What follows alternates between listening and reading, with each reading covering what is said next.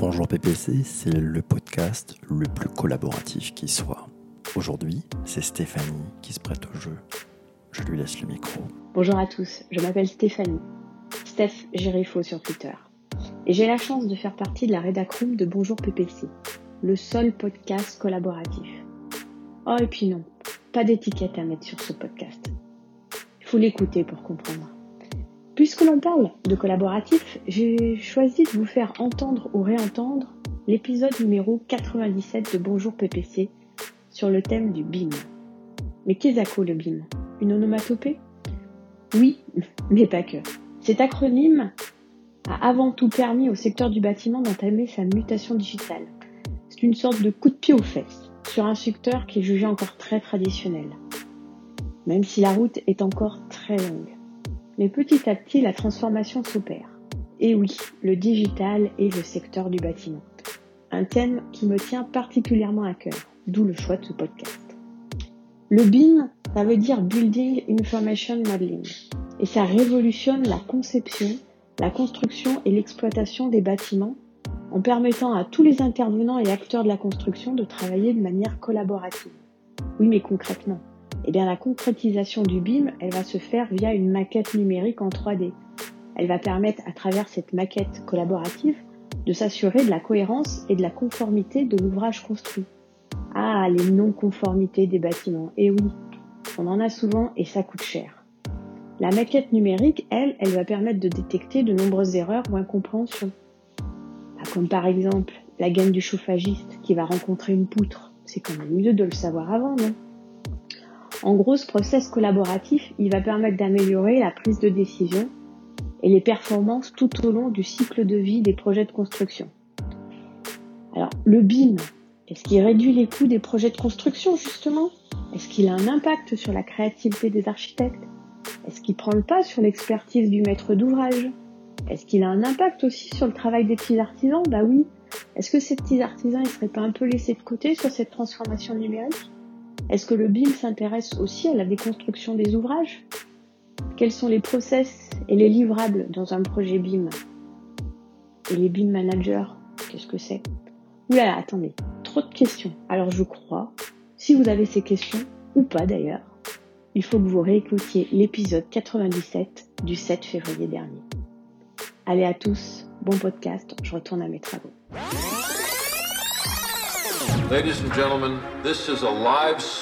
Alors c'est Jérôme Bonaldi hier qui nous disait le BIM c'est la maquette numérique, ça concerne plein de métiers, tous ceux du bâtiment, plein de corps de métiers. Ça amène une transformation, ben, ce qu'on appelle un peu la transformation digitale, c'est-à-dire ça fait pénétrer une nouvelle façon de travailler pour les petits artisans, pas toujours équipés d'ailleurs de ce matériel, mais qui vont devoir rentrer dans cet écosystème qui vise à modéliser un bâtiment depuis sa conception. Définition selon Wikipédia, le BIM c'est le Building Information Modeling. C'est le BIM, c'est le sigle anglais qu'on appelle un, acronyme, je crois, de Building Information Modeling ou de Building Information Model ou encore de Building Information Management.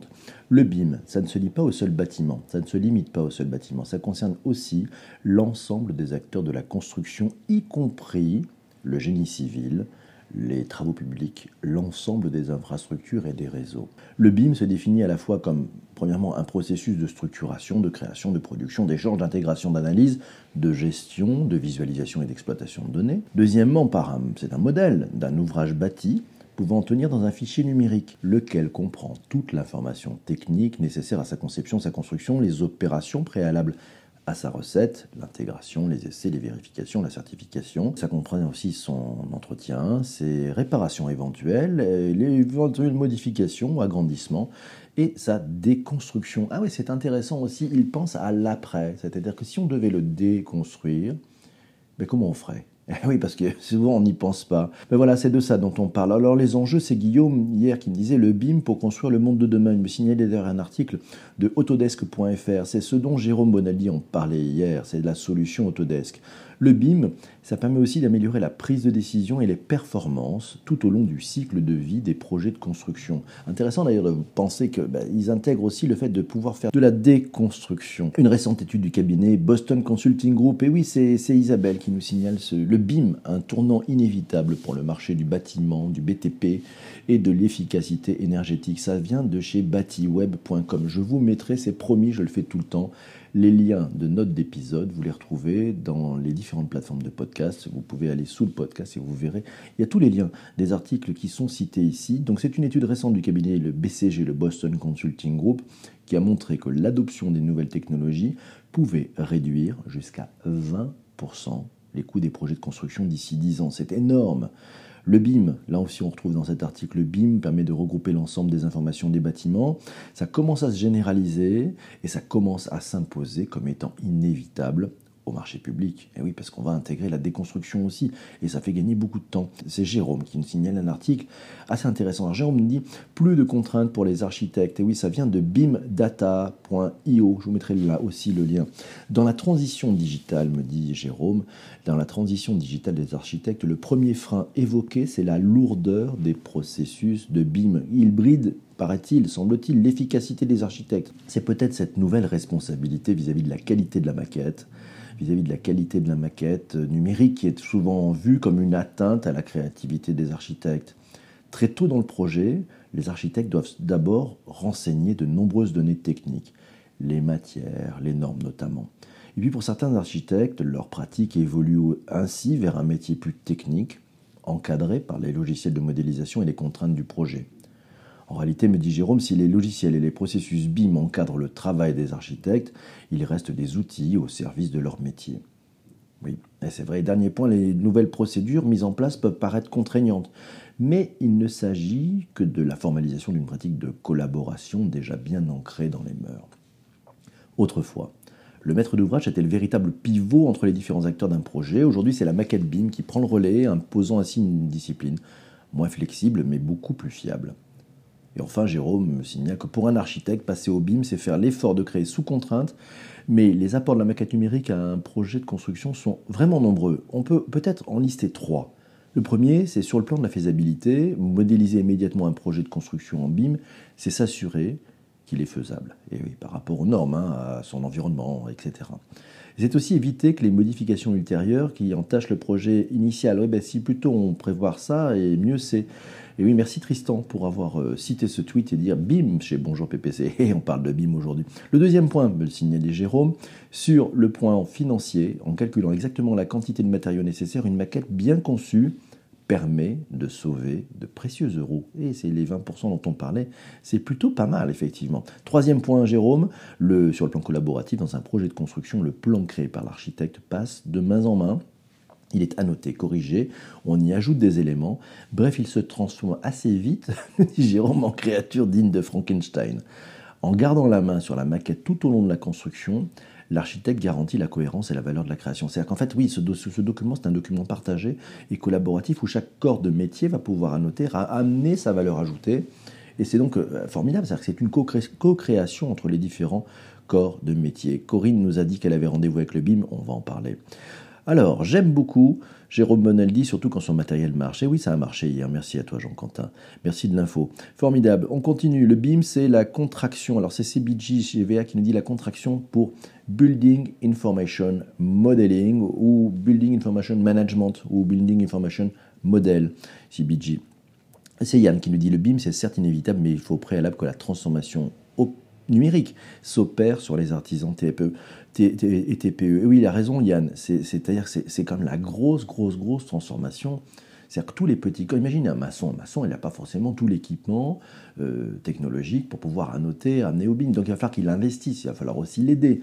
Parce que ben, l'écosystème est en train de se construire et les marchés publics vont bientôt exiger que tout se fasse avec du BIM. C'est un peu une révolution. Euh, building Information Modeling. Ah oui, alors qu'est-ce qu'on pourrait, Eva nous dit, nous pose une bonne question. En français, ça veut dire quoi?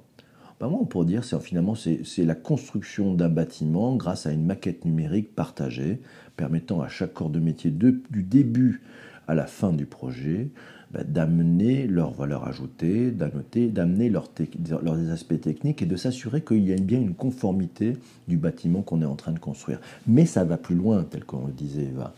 Il faut aussi intégrer dans le BIM la capacité à déconstruire le bâtiment. Et puis ça va jouer aussi sur toute sa maintenance. Ça va jouer aussi sur le fait que s'il y a des endroits qui sont abîmés, il va falloir réparer. On aura une vision beaucoup plus claire de là où il faut aller de quelles sont les parties prenantes qui sont en charge de ces différents sujets, ça change tout. Définir une maquette, oui, c'est difficile.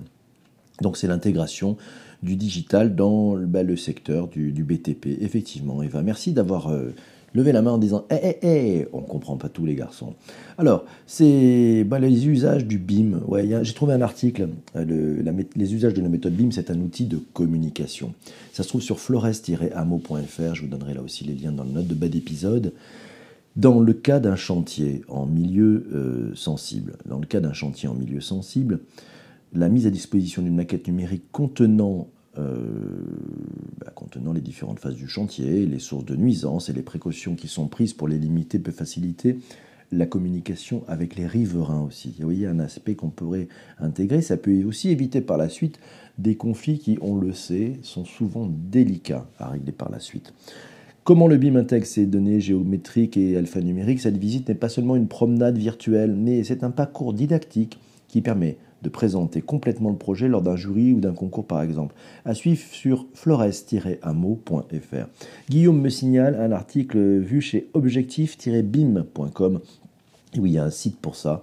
Le guide du BIM, euh, c'est une petite formation en ligne d'environ une heure sur les principes de base du BIM. C'est édité par une boîte qui s'appelle White Frog Publishing et ça a été traduit et distribué dans les pays francophones par, une, par Objectif BIM. Allez voir.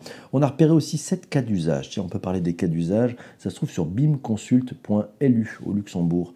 Euh, il y a 21 cas d'usage, mais ils mettent l'accent sur 7 euh, cas d'usage. Alors, le premier cas d'usage, c'est de l'analyse et de la modélisation de l'existant, à la fois le site, mais aussi le bâtiment. Ça, c'est le premier cas. Deuxième cas d'usage, c'est la conception architecturale. On va créer une maquette architecturale avec la géométrie du projet, les informations et les documents qui s'y réfèrent, et tout ça va évoluer tout au long du projet. Le troisième point, c'est la conception des systèmes constructifs. on va intégrer tout ça. Quatrième point, conception des systèmes techniques.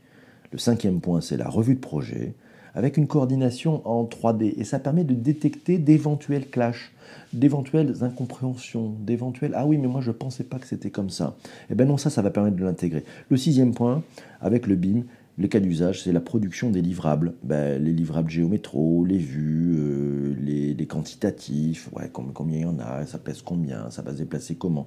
Les délais aussi. Et puis bien entendu, ben, le septième point, cas d'usage extraordinaire avec le BIM, c'est l'estimation des coûts on sait où on va. Bonjour à qui nous rejoint. Oh, formidable, nous avons Los Angeles qui est là. Yes.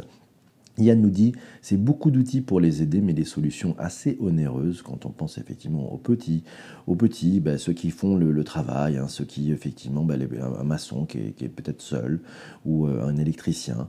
c'est beaucoup d'outils pour les aider, mais des solutions onéreuses auxquelles les TPE ne voient euh, pas beaucoup de valeur ajoutée métier. Oui, c'est encore, c'est encore, c'est peut-être encore une façon de d'avoir des investissements à faire. Et puis, bah, quand on a une entreprise un peu plus grosse, ben, le ticket est un peu plus gros aussi. Voilà, donc il va falloir s'y faire. C'est aussi ça. Il y a un coût dans la transformation numérique.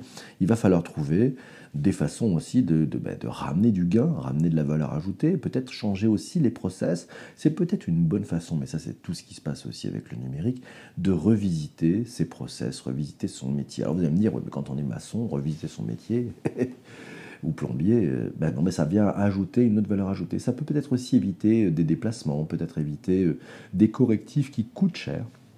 Et donc c'est aussi le prix à intégrer si on veut aller un peu plus loin. Alors pour aller plus loin, Guillaume nous avait signalé le site Objectif BIM. Je vous donne l'adresse, c'est objectif-bim.com. Donc là c'est intéressant et allez voir, il y a plein d'articles. Sinon c'est Jérôme qui nous, qui nous rappelle quelque chose d'intéressant. Le BIM. Euh, c'est le BIM Manager et, les autres métiers autour du BIM. Ça a un article sur bimbtp.com. Le BIM Manager, c'est le pilote de la conception du BIM. Il se positionne du côté de la maîtrise d'œuvre. Euh, il orchestre les échanges avec les BIM coordinateurs, les BIM coordinateurs des différents intervenants dans la conception élargie du métier. Et oui, donc on a un nouveau métier qui s'est créé. vous savez, on, le dit toujours, plus de la moitié des, des métiers qui vont arriver, on ne les connaît pas encore. Et bien là maintenant, il y a le BIM manager, et puis il y a des, il y a des, il y a des BIM, il y a des acteurs de BIM aussi qui vont être là. Ça change plein de choses. Euh, les informations sur le BIM sont disponibles sur About Me, PPC. Non, pas du tout. Les informations sur le BIM vont être disponibles sur les principales plateformes de balado-diffusion. Je pense à Apple Podcast, je pense à Spotify, je pense à Deezer, je pense à... voilà, donc selon l'endroit où vous écoutez le podcast, vous allez pouvoir euh, avoir les notes de bas d'épisode. On ne le met pas sur Twitter, mais vous le trouverez sur les autres plateformes, c'est beaucoup plus facile. Comme ça, quand vous écoutez, vous appuyez sur le lien et vous pouvez aller voir les différents. C'est toujours complet. Euh, on en est à l'épisode numéro 96, si mes, souvenirs sont bons, ou peut-être 97 aujourd'hui. L'open beam, ah oui, pour aller plus loin, alors vous savez, on parle souvent d'open data, d'open source. Eh bien, le BIM n'y pas. Il y a l'Open Beam, là aussi trouvé chez Objective Beam.